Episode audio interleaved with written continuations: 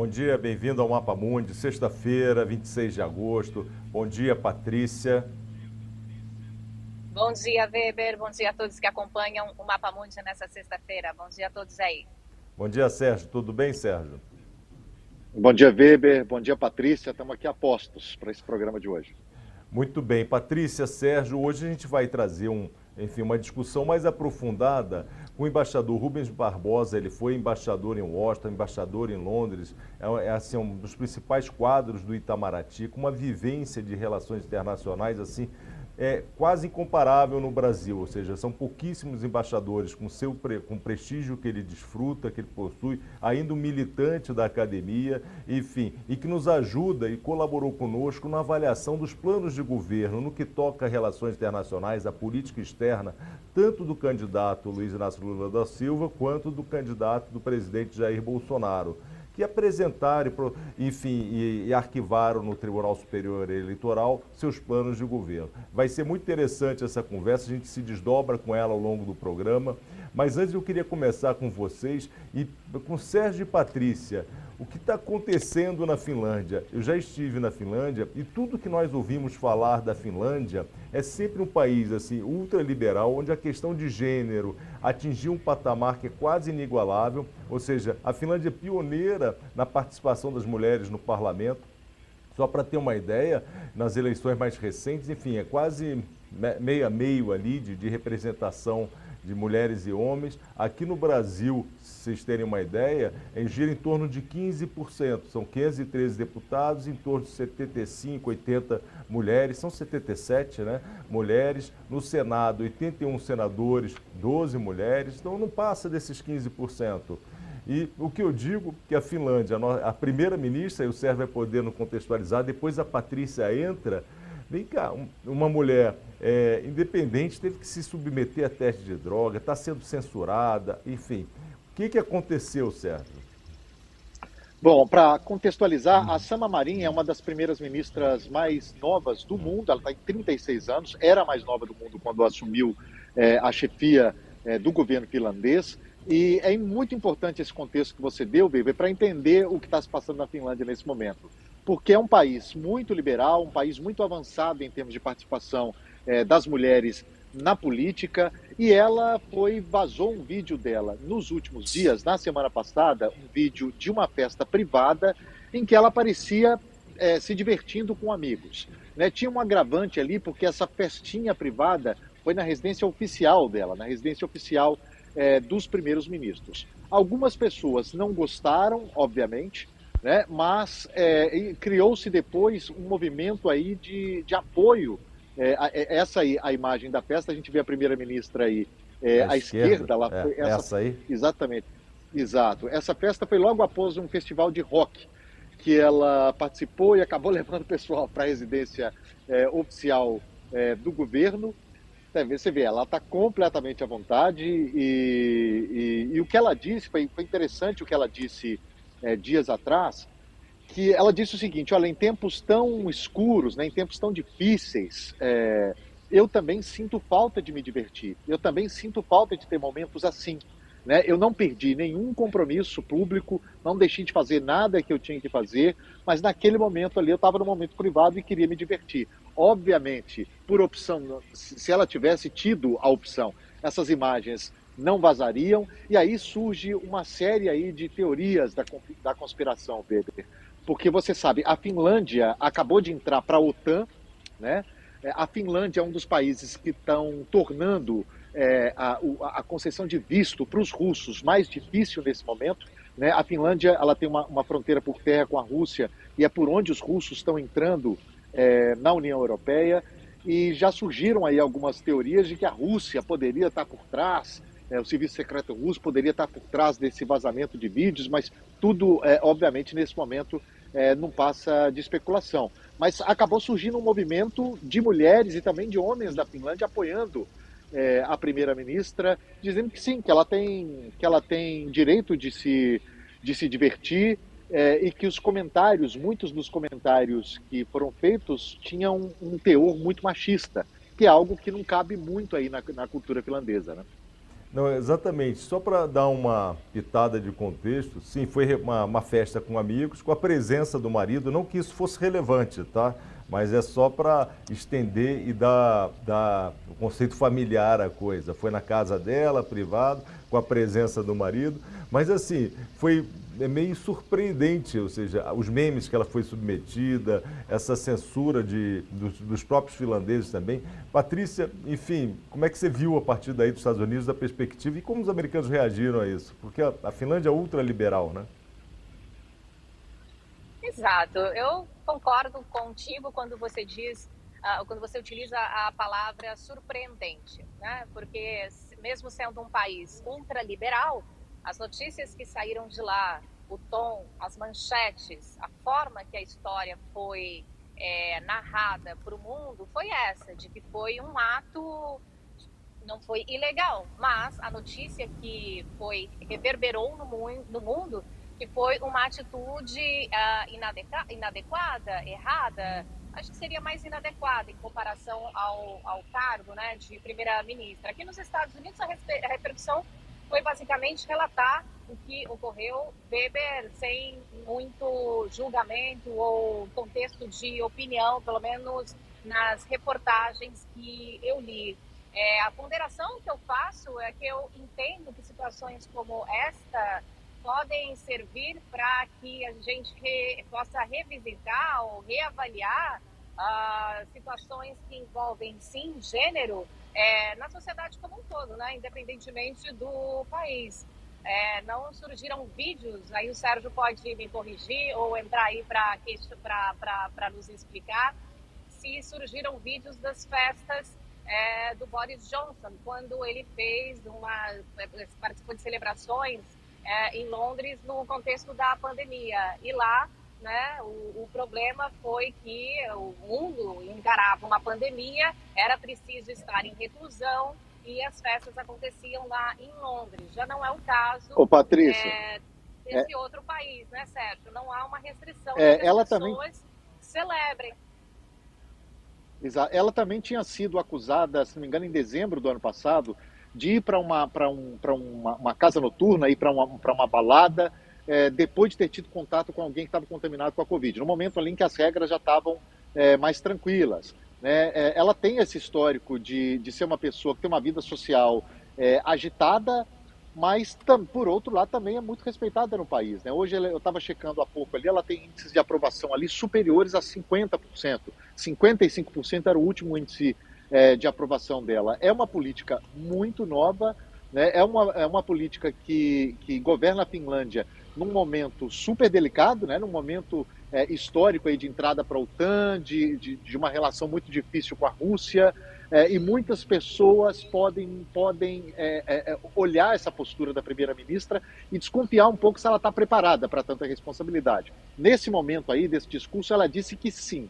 Ela disse que eu estou fazendo todas as minhas obrigações, mas, como qualquer outra pessoa, eu também sinto falta de me divertir. É, com todo assim, eu entendo que é um raciocínio justamente Weber carregado de muito preconceito, que tem a ver sim com o fato dela ser mulher.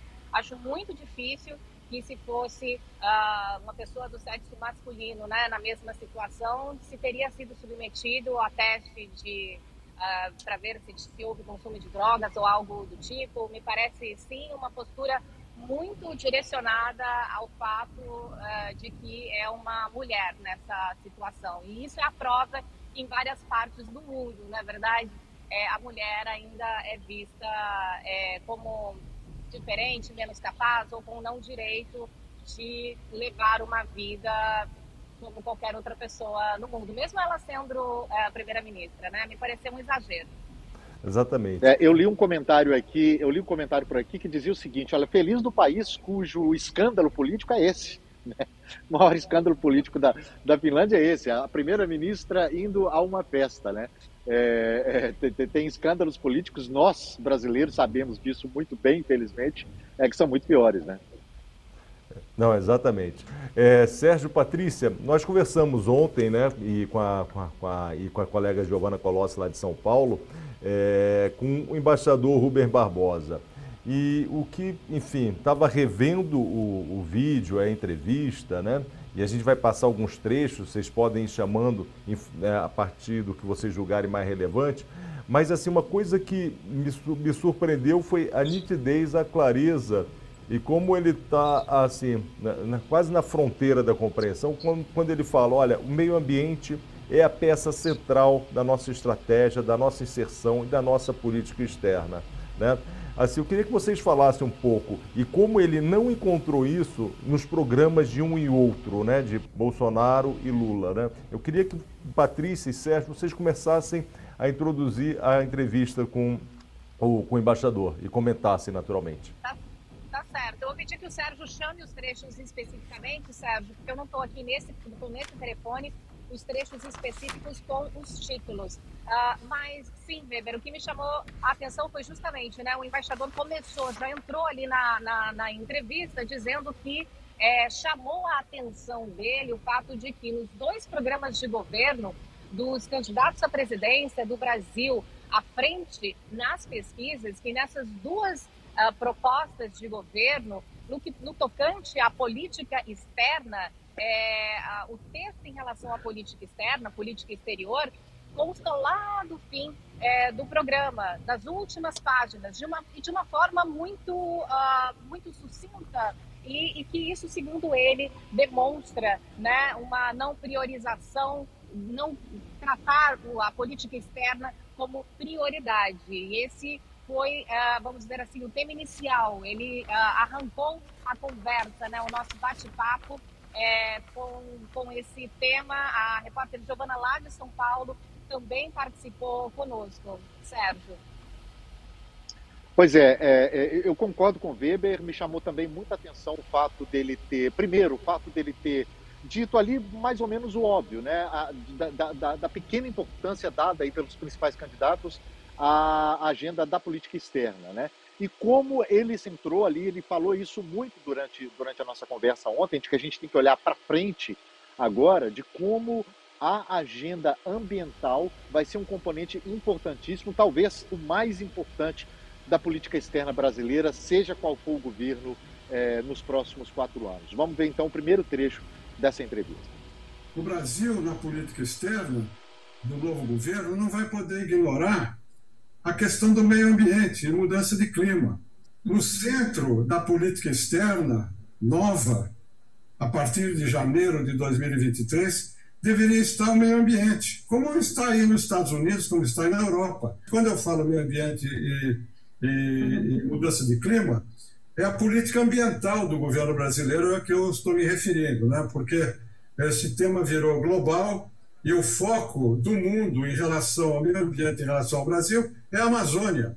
Então, se não tiver uma mudança em relação à política ambiental e à política amazônica, nós vamos continuar do jeito que a gente está, em termos de projeção externa. Um terceiro aspecto é a questão da América do Sul. Quer dizer, o governo brasileiro, nesses últimos anos, ah, praticamente ignorou a América do Sul. Se você olhar para os BRICS, a gente poderá falar também sobre isso, todos os países, com exceção do Brasil, são líderes regionais.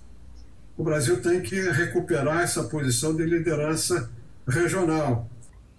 Bom, isso foi um apanhado geral, uma apresentação onde ele menciona a questão ambiental e depois ele começa, e a gente vai na sequência ver isso, Sérgio, quando foi, acho que foi uma pergunta sua, sobre, o, enfim, o desgaste que a nossa política externa, como hoje ela, enfim, o Brasil no cenário internacional ele não é bem visto em comparação a momentos anteriores, né?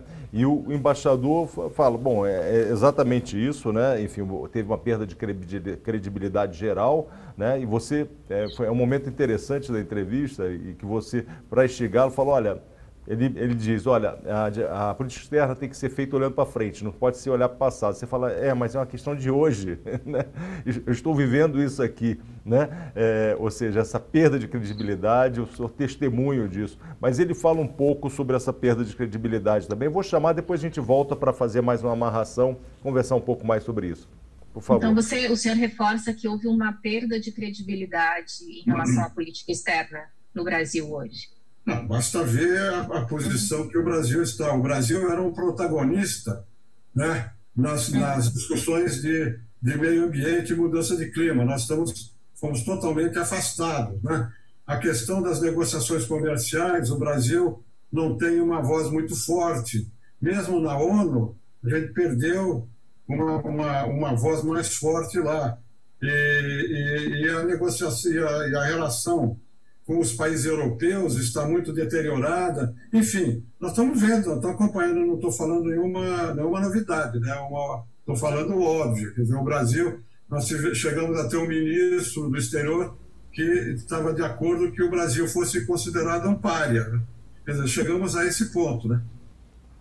Bom, foi a pergunta combinada da Patrícia e do, e do Sérgio. Mas o que mais chamou a atenção de vocês? Patrícia primeiro, depois Sérgio.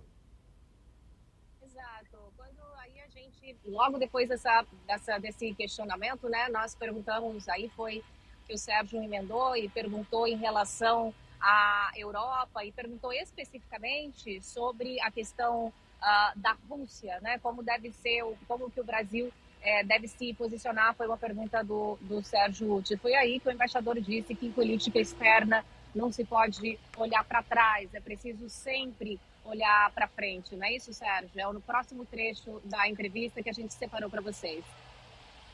Exato. Olha, em termos exato. de política externa, você não pode olhar para trás, entendeu? Por quê? Porque você teve uma guerra e agora está tendo uma ameaça em Taiwan. Quer dizer, o, o, o mundo se transformou brutalmente nesses últimos 20 anos. A globalização, a tecnologia, a, a, os acordos comerciais, esse, a questão do meio ambiente, eles mudam é, esses elementos, sobretudo, a, a, emergência da China, que não havia 20 anos atrás, ela, ela, é, esses elementos todos, é, eles mudaram o papel dos países no mundo. Porque o Brasil não é um país pequeno, né? o Brasil é um país continental, de grande extensão territorial, de grande população. O Brasil é o quarto país do mundo em termos de produção agrícola, que hoje é muito importante. Hoje está sendo anunciado um aumento da população global, a questão da fome, a questão da, da, dos alimentos é central. Pela primeira vez na história, o Brasil está no centro de algum acontecimento que é central para a humanidade. Não teve, se você olhar em 200 anos do Brasil independente, não teve nenhum momento em que o Brasil ocupa uma posição central. Hoje, o Brasil ocupa uma posição central na questão ambiental, por causa da Amazônia. Um exemplo, quer dizer, por causa da mudança da política ambiental e por causa de alterações na governança de um acordo internacional na área do meio ambiente entre o Brasil, a Noruega e a Alemanha, que era o Fundo Amazônico, nós estamos perdendo 3 bilhões de dólares. Basta o presidente, no dia 1 de janeiro, mudar isso, que você tem 3 bilhões de dólares que entram imediatamente. É, ele se referia aí, essa foi uma pergunta é, que eu fiz para ele, em, é, perguntando o, o, que o Brasil estava perdendo, na verdade, por, por essa relação com os europeus, principalmente, ter se deteriorado é, tanto nos últimos, nos últimos anos. Ele cita ali um dos exemplos clássicos, né? Isso aconteceu é, há mais ou menos três anos, a decisão de Alemanha e de Noruega, que era a maior doadora aí desse fundo, de paralisar né, as doações é, para o Fundo Amazônia, que é esse fundo que ajudava com projetos aí para preservação da floresta e e cuja decisão foi motivada, a decisão de alemães e noruegueses, foi motivada pelos índices de desmatamento crescentes né, nos últimos anos. É, mas foi uma conversa, Weber e Patrícia, uma conversa é, é, interessantíssima, é, principalmente porque ele dá um norte aí, né? E quando e, e, fala também sobre a similaridade ali das posições, pelo menos dos dois dos dois principais candidatos, dos, dos dos, dos, dois primeiros colocados, né, Jair Bolsonaro, Luiz Inácio Lula da Silva, que tem posturas muito semelhantes ali em relação à Rússia e Ucrânia. Né? Ele diz ali que o Brasil não tem que se meter, não tem que dar o tom, mesmo com a Rússia, que é o país que está invadindo a Ucrânia nesse momento, né, e que tem que se manter numa posição é, de neutralidade, porque essa é, é, é a tradição brasileira. O, o, Sérgio, o que eu achei interessante nessa, enfim, nessa declaração do embaixador, é, ele disse a posição privilegiada que o Brasil tem no mundo hoje, como nunca, pelo menos nos últimos 200 anos, né, que tem um ativo onde esses temas confluem, vão passar pelo nosso país. E que é uma janela de oportunidade que, que ele menciona e que parece que a gente não está vendo. Ou seja, como a gente pode assim, mudar de patamar no cenário internacional a partir do enfrentamento dessa questão ambiental e da Amazônia. E ele falou, olha, isso nunca aconteceu, enfim, não tem, é, talvez no ciclo do, da cana, enfim, onde o açúcar era, enfim, um ativo internacional, mas hoje, né, isso aí achei, me chamou muita atenção e eu não tinha ouvido ainda com essa clareza e com essa intensidade, com essa força, é, esse tipo, esse raciocínio sucinto, mas ele muito condensado. Fala, gente, é um momento único. Em 200 anos isso nunca aconteceu, aproveitem, né? Exato. E é nesse raciocínio que ele agora é, fala sobre o lugar do Brasil no mundo. Com guerra na Ucrânia, pós-pandemia, qual é o lugar do nosso país no mundo? Vamos ouvir. Patrícia. Não tem esse trecho. Patrícia, não, não, não é isso não. É porque ele fala também, ele fala também com, sobre multilateralismo e foi uma questão ah, é, quando ele raciocina, quando ele pega o momento lá da, da faz uma referência à gestão anterior, ainda no governo Bolsonaro, do então ministro Ernesto Araújo, a quem ele não menciona, justiça se faça, né? ou seja, ele não menciona, ele, ele usa, tá com muito decoro, embora muito crítico. E ele fala, olha, como é que você pode não ser multilateralista. Aí há uma crítica também nessa passagem, não só ao que foi o governo Bolsonaro por um bom período, mas também uma certa crítica ao plano de governo do candidato Lula, que está dizendo que reavalia a questão de ingresso na CDE, enfim, e outros aspectos também. Então vamos ouvir essa do, do, do ministro, que ele faz essa amarração, do ex, perdão, do ex-embaixador não, sempre embaixador, mas o Rubens Barbosa. Eu acho que o Brasil não tem, não tem alternativa. O multilateralismo é muito importante, tanto na questão da paz e da segurança nas Nações Unidas, quanto na questão comercial na, na OMC, como em todos os outros organismos internacionais. O Brasil sempre foi um player, né, foi um ator importante nas negociações internacionais via organizações multilaterais. Não, a gente não tem escolha. E a gente não pode também ideologizar, como foi feito recentemente, as questões de costumes, por exemplo, que são tratados nesses organismos. Então, eu acho que eh, não há alternativa. O Brasil, qualquer que seja o governo que venha aí, ele vai continuar a defender o multilateralismo. Ah, o, a, os dois anos iniciais desse governo foram uma exceção o ponto fora da curva. Depois voltou a defesa do multilateralismo, depois que saiu o primeiro-ministro aí de, de Relações Exteriores.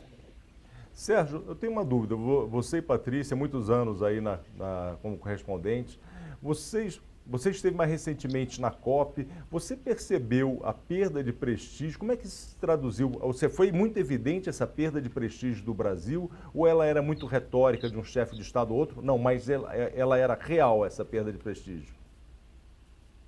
Olha, no meu caso, é, do que eu presenciei, a COP, como você diz, eu acho que é uma, é uma questão emblemática, porque se a gente comparar lá com, a, com, a, com o encontro de Paris, por exemplo, que foi um encontro importantíssimo, no qual é, o Brasil teve um papel essencial de liderança, né?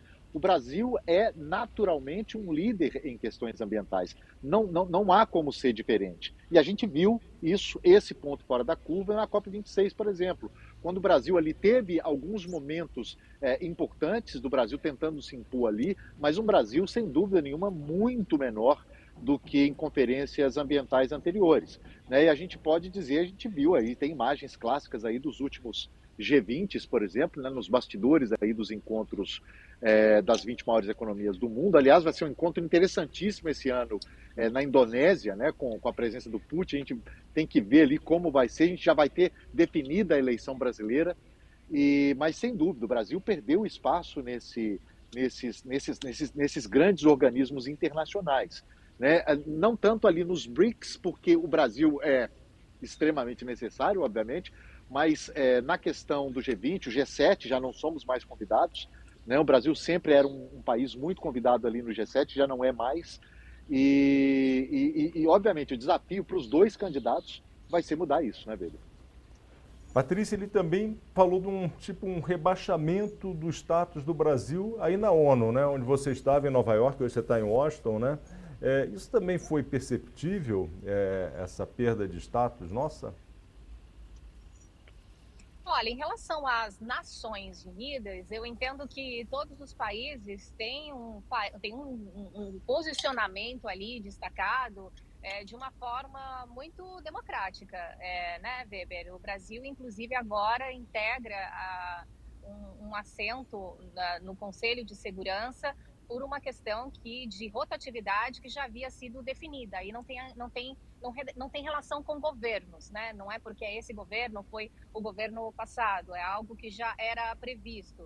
Uh, o Brasil está representado no Conselho de Segurança da ONU, faz parte, né? É, é um dos países membros é, da Assembleia Geral. E eu entendo que a representatividade do Brasil nas Nações Unidas independe é, de questões políticas, tanto que o Brasil sempre, é, por tradição, abre a Assembleia Geral da ONU, que inclusive acontece agora em setembro. Em relação é, ao governo Estados Unidos, aí falando de, de política, né, é, o que eu posso dizer é que com certeza houve uma mudança é, na relação entre os dois países com a troca do chanceler nessa administração é, do atual presidente brasileiro. Né? A primeira oportunidade que o presidente do Brasil teve né, de se encontrar com o presidente americano foi é, recentemente em junho, na Cúpula das Américas, na Califórnia, numa reunião bilateral. Não foi todavia, convidado a vir aqui na Casa Branca ainda, né? É, mas, de fato, houve uma, uma diferença de, de relação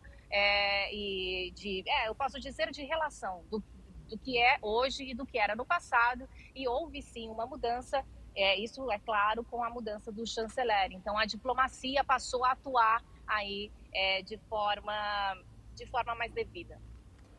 Outro ponto interessante, é, ele... gente... diga, diga, Sérgio. Não, a gente, é, é só para completar o que a Patrícia disse, ainda no âmbito das Nações Unidas, a gente tem que lembrar que esses recados da ONU é, para o Brasil também ficaram mais frequentes. Né? Ontem foi a comissária de Direitos Humanos é, das Nações Unidas, a Michelle Bachelet, que disse que está acompanhando ali com certa preocupação é, o que acontece, é, os desafios das eleições brasileiras. Ela que já falou sobre a questão é, da perseguição de jornalistas no Brasil, enfim. Esses recados não que eles não aconteciam, essas declarações não que elas não existissem antes, mas sem dúvida nenhuma agora também elas são mais frequentes, né? A Bachelet aí foi presidente chilena, né? E com, uma, com um discurso duro, fui, vocês fizeram VT ontem no SBT Brasil, e eu fui ler o discurso dela, enfim, é, foi bastante contundente, isso já na coletiva, né? Bastante contundente em relação à censura que ela faz ao atual presidente Jair Bolsonaro pelo assédio ao nosso processo eleitoral, ou seja, a desconfiança que é inoculada nas urnas eletrônicas, ao juízes responsáveis pelo processo eleitoral. E como o Sérgio falou e mencionou, sim, foi uma. uma a gente está vendo isso com, uma, com certa frequência e com alguma intensidade. Né? Não que houve inúmeros casos no passado, na gestão anterior, Dilma, Lula, etc., mas a gente tem observado isso. Mas o, o, embaixador, ele também, ele critica, eu queria, antes de ouvir a sonora do, do embaixador, queria passar por vocês, primeiro pela Patrícia, que teve uma perspectiva de cobertura também como correspondente na América Latina, de Buenos Aires, ele critica um certo déjà vu, uma nostalgia que o PT consignou no seu programa de governo né, é, em relação a, a a, relação com a América Latina, com os países da, da, com a Venezuela, com a Argentina, né? Lembrando que o Lula ontem, em entrevista, o presidente Lula, em entrevista ao Jornal Nacional, ele, ele não foi, é, o ex-presidente Lula não foi suficientemente é, contundente em censurar o regime venezuelano. Foi instado, foi provocado a isso, mas não condenou o sistema venezuelano, Nicolás Maduro. Patrícia, essa crítica que o embaixador faz a essa, o que seria uma visão é, nostálgica, olhando muito para trás, uma fórmula que já não se adequa ao mundo de hoje, como é que você viu, viu essa observação do embaixador Rubens Barbosa? Olha, da, da, da, da, minha experiência enquanto uh, correspondente na América Latina, quando eu estive lá cobrindo por seis meses, uh, era um outro momento, né? E havia, por coincidência de escolha dos eleitores em diferentes países da América Latina, uma coincidência de alinhamento de raciocínio uh, e de uh, e direcionamento político, né? Então, os governos de Brasil, Argentina, né? Uh, o Uruguai, foi a época que o José Mujica também estava à frente do Uruguai, é, no momento em que a Cristina Kirchner era a presidente da Argentina, é, que agora enfrenta problemas né, sérios com a justiça daquele país, havia um alinhamento é, dos governantes. Então, o Mercosul, por exemplo, estava num outro momento. Eu sentia os países mais atados, né? Aconteceu recentemente uma reunião do Mercosul no, no Paraguai, o, o presidente brasileiro não esteve presente, o chanceler esteve lá. Então, é, é, é, um outro momento, e eu entendo que a, a, o posicionamento da política externa no Brasil em relação à América Latina, obviamente que vai depender né, dos líderes que estejam à frente de cada país. Muito bem, Sérgio, você ficou, é, como o embaixador mencionou, nós assim depois olhando e consultando e estudando os dois programas, né? O embaixador menciona a política externa, eu acho eu vou tentar reproduzir o que ele nos disse. No governo, no programa de governo do ex-presidente Lula, aparece lá nos. Ele mencionou centésimo parágrafo, né? E, e, muito sucinto, como a Patrícia nos tinha dito. Enfim, e com esse quê de déjà vu, com esse quê de olhar para uma experiência que foi bem sucedida no passado. Mas eu te pergunto. É, será que mudou a América Latina com, esse, com o advento do Boric, do Petró na Colômbia, é, do próprio Fernandes na Argentina? Será que, e, enfim, não há um momento, uma, uma reprodução daquele momento e que significou um certo prestígio do Brasil na região? Bom, é, a, a, impressão que tenho é que sim, eu concordo muito com o embaixador quando ele disse, aliás, foi, foi ótimo ter ouvido aquilo, disse, olha, a gente precisa olhar para frente. A situação hoje é muito diferente do que era naquele momento. Embora essa onda é, de governos mais progressistas se desenhe agora na América Latina, é um momento diferente daquele, por exemplo, quando daquele momento do Lula, né, do primeiro governo Lula ali, do primeiro segundo governo Lula, é, quando também havia é, muitos governos progressistas é, na América Latina. Mas, como ele disse, é um outro momento, são outras circunstâncias, né, Weber? E o governo que souber fazer essa leitura de modo mais eficiente, talvez, ou, ou, o candidato que souber fazer essa, essa leitura de modo mais eficiente. E aí sim, quando o governo, se souberem fazer essa, essa leitura é, de modo mais eficiente, de uma maneira muito perspicaz ali, talvez aí sim essa, essa reconexão do Brasil com a América Latina pode render bons frutos para a gente, né? Porque, obviamente, como ele mesmo disse ontem, o Brasil tem um papel de liderança, assim como tem é, do ponto de vista global na área ambiental, tem uma, uma, uma, uma liderança geopolítica é, natural né, é, é, na América Latina, né, algo que deixou de acontecer nos últimos anos. Muito interessante. Ele, ele menciona uma coisa que eu gostei também, pelo menos isso é fato.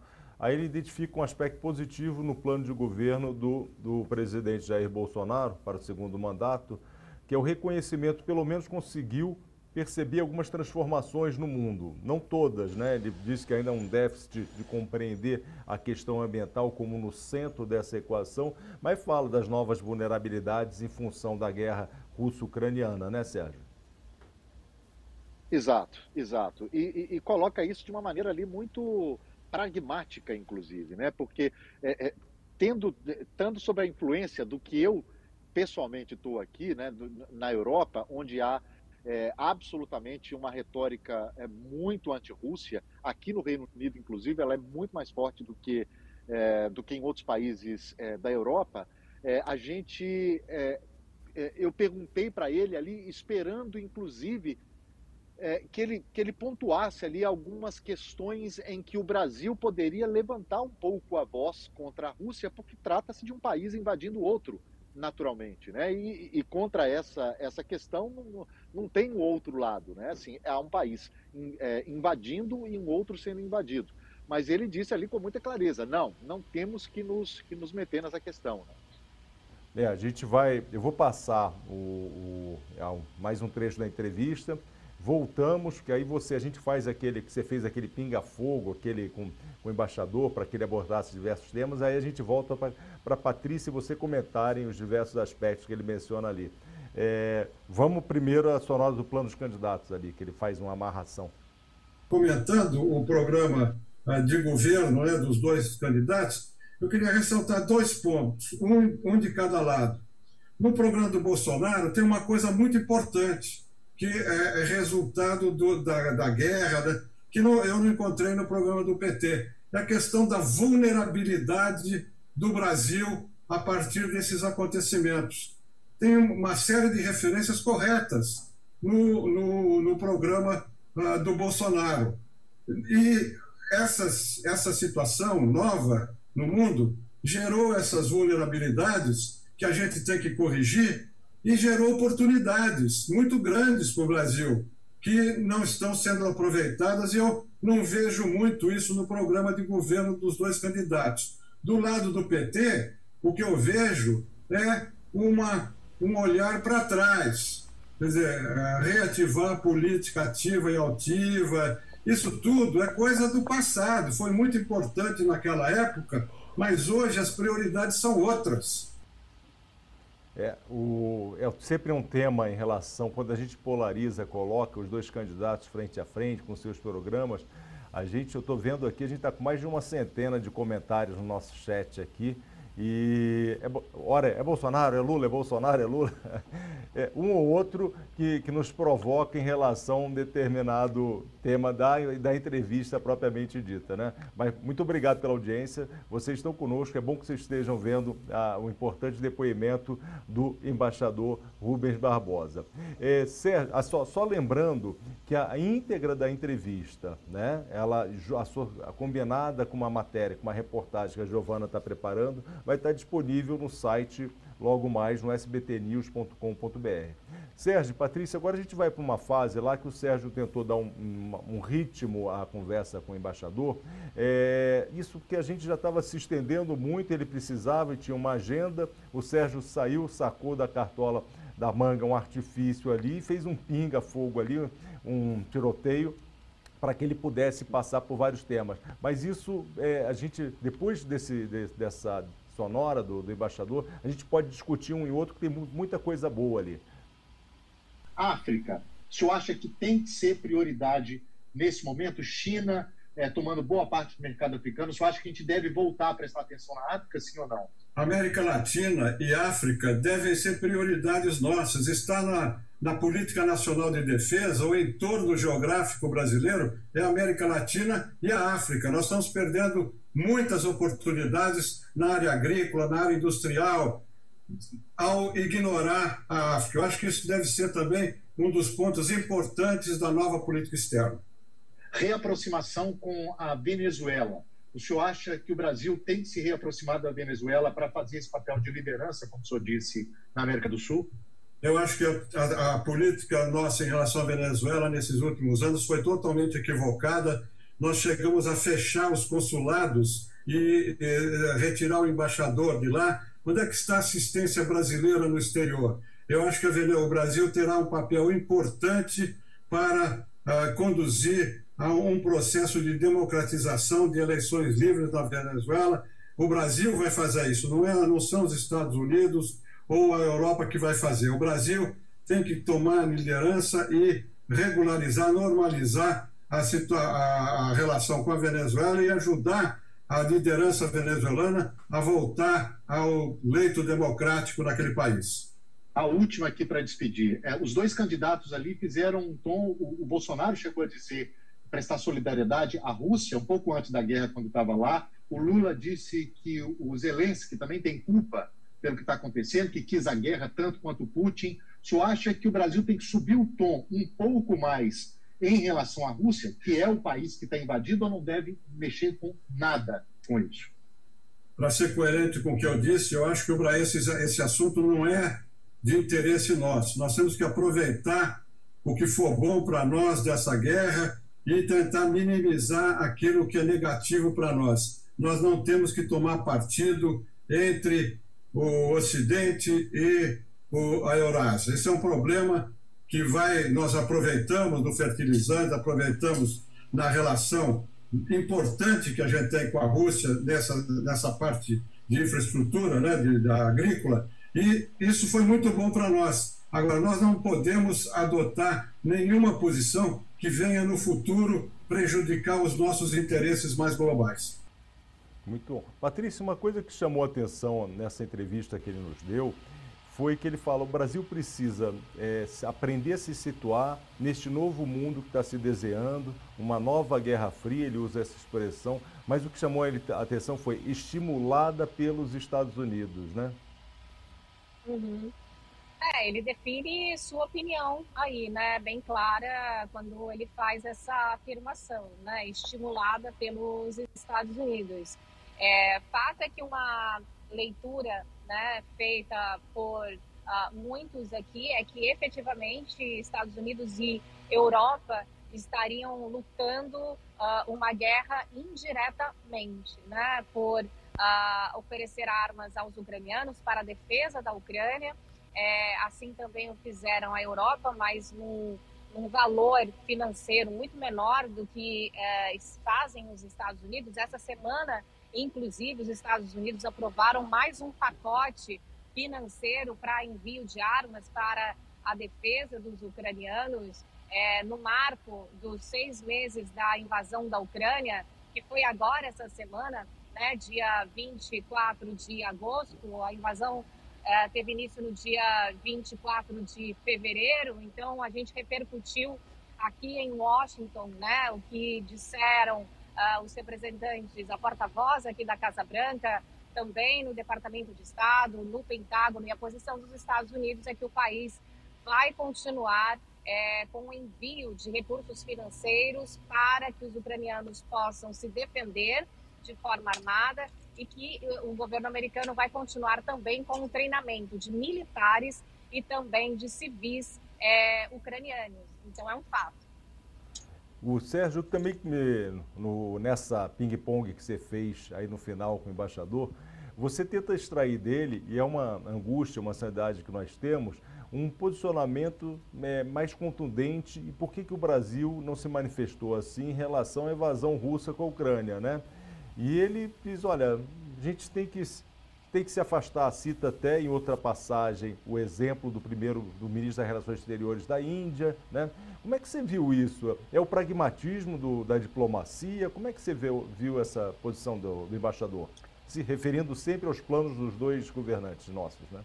Sim, é, pra, acho que pragmatismo é a palavra, né? Porque, é, é, é, obviamente, num plano em que há um país agredindo e um outro sendo agredido, né? A gente espera ali uma, uma, um mínimo de solidariedade com aquele que está sendo é, invadido, no caso. Né? Mas não, ele acha que o Brasil ali tem que ter uma posição é, muitíssimo pragmática. Né? E é bom lembrar nesse contexto, Weber, a Patrícia pode até ajudar aí com mais detalhes, que apesar dessa neutralidade do Brasil, é, o Brasil, na verdade, votou contra a Rússia em algumas.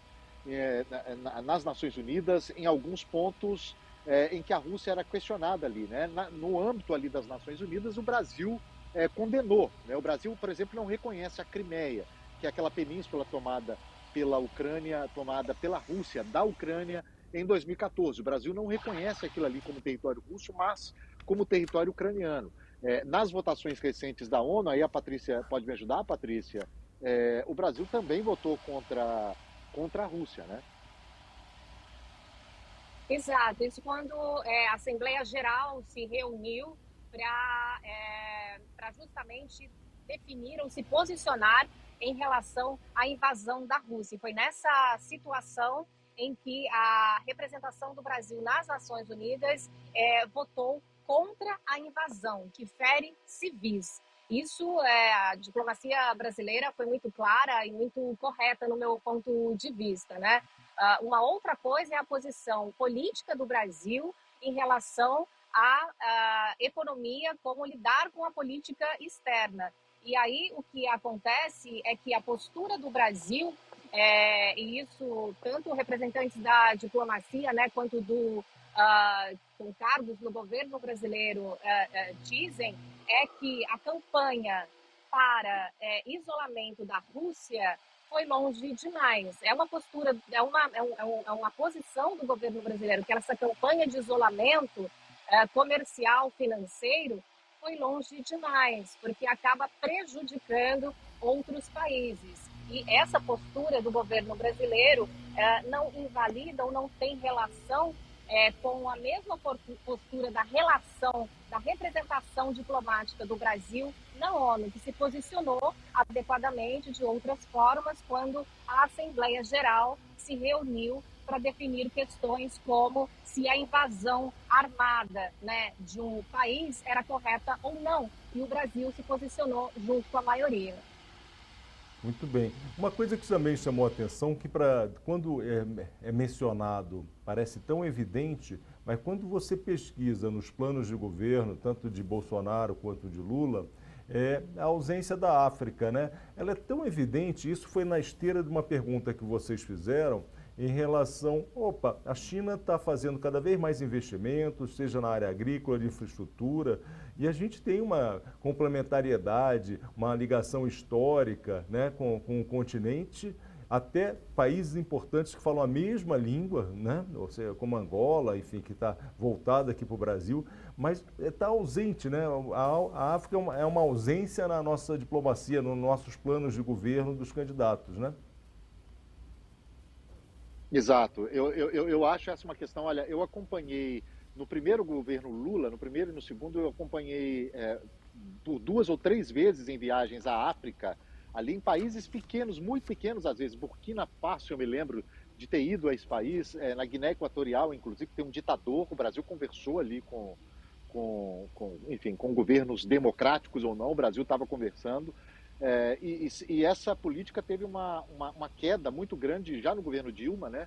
A Dilma foi é, a, a África duas vezes, se não me engano, uma África do Sul para o funeral do Mandela e também foi a Etiópia, uma viagem que eu, que eu também acompanhei, mas sem dúvida num ritmo muito diferente daquele imposto é, pelo governo anterior do PT.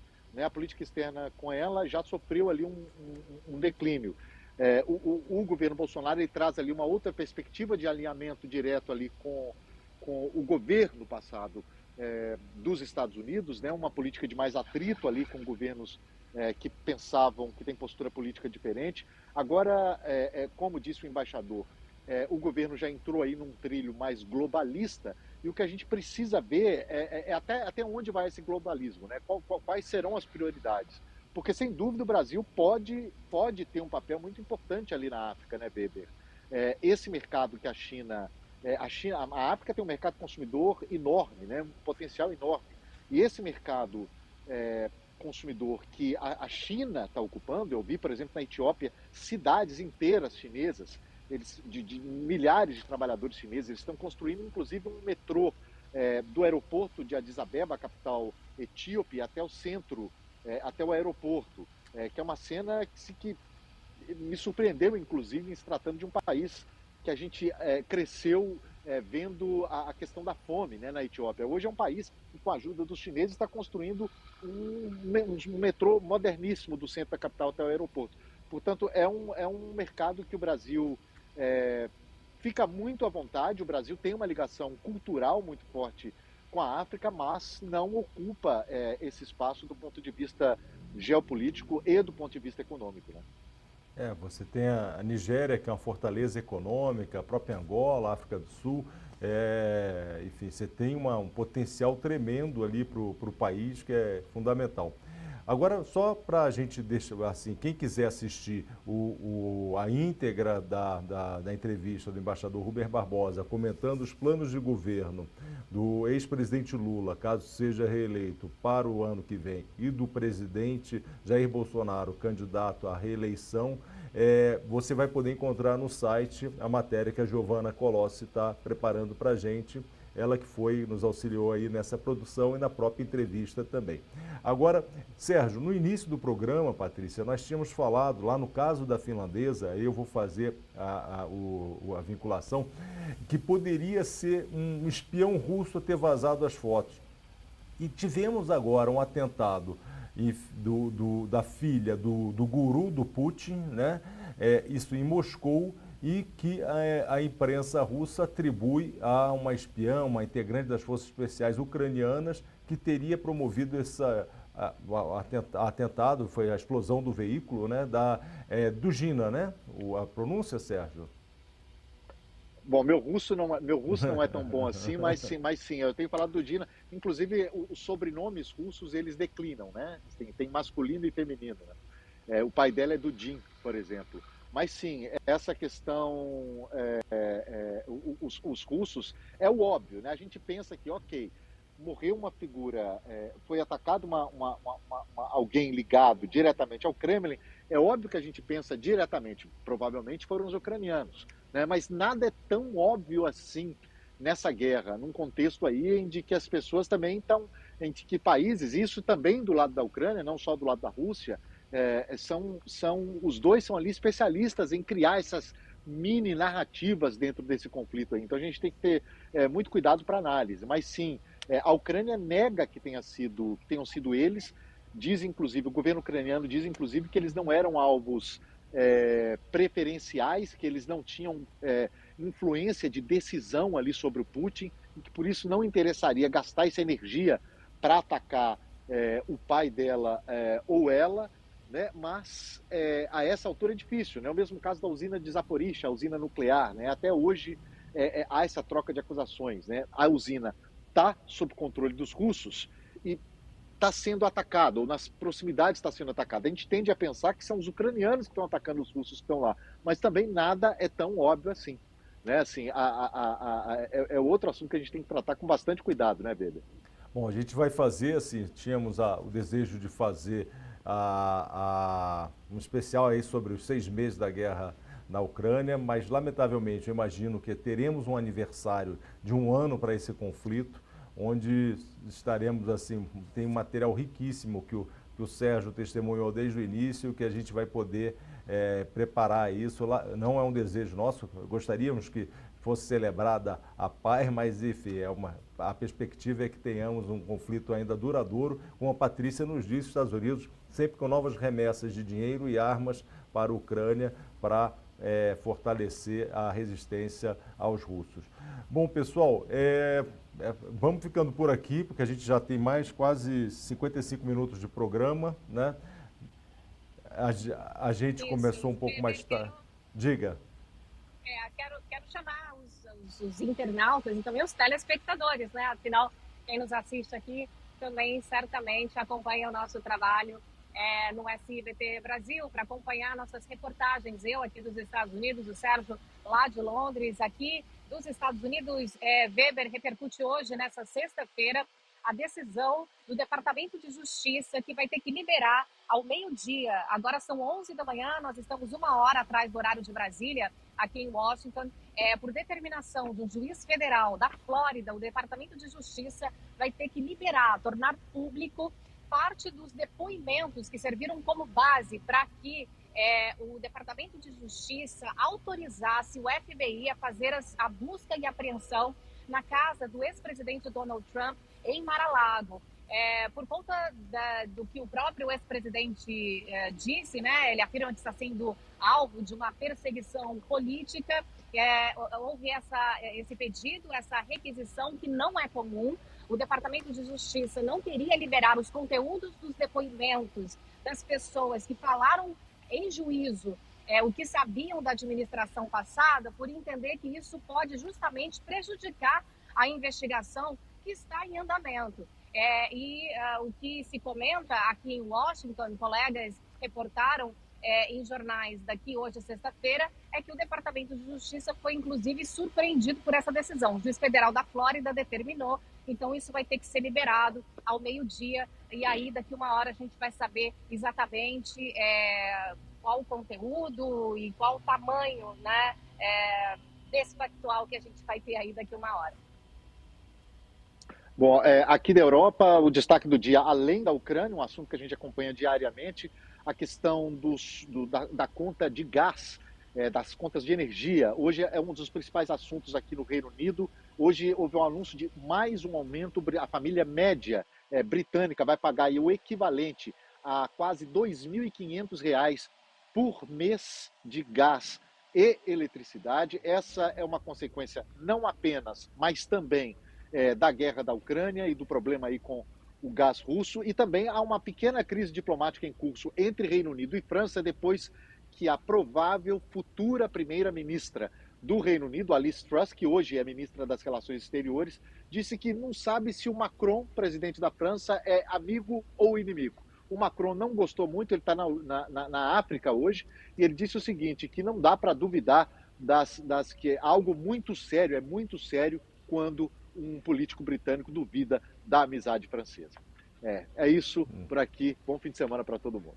Nossa, pesado. Bom, a gente, vocês vão poder acompanhar esses temas no SBT News. Eu agradeço, você vem aí os créditos, a Mari Moraes, a Escape, pela edição e produção do programa, e a Giovana Colossi nesta semana também. Pessoal, até semana que vem. Acabou passando, foi quase uma hora de programa hoje. Começamos um pouco atrás, depois. Tá certo. Né? Mas foi legal. Até lá. Obrigado. Um abraço, Boa até tarde. semana que vem. Tchau, tchau.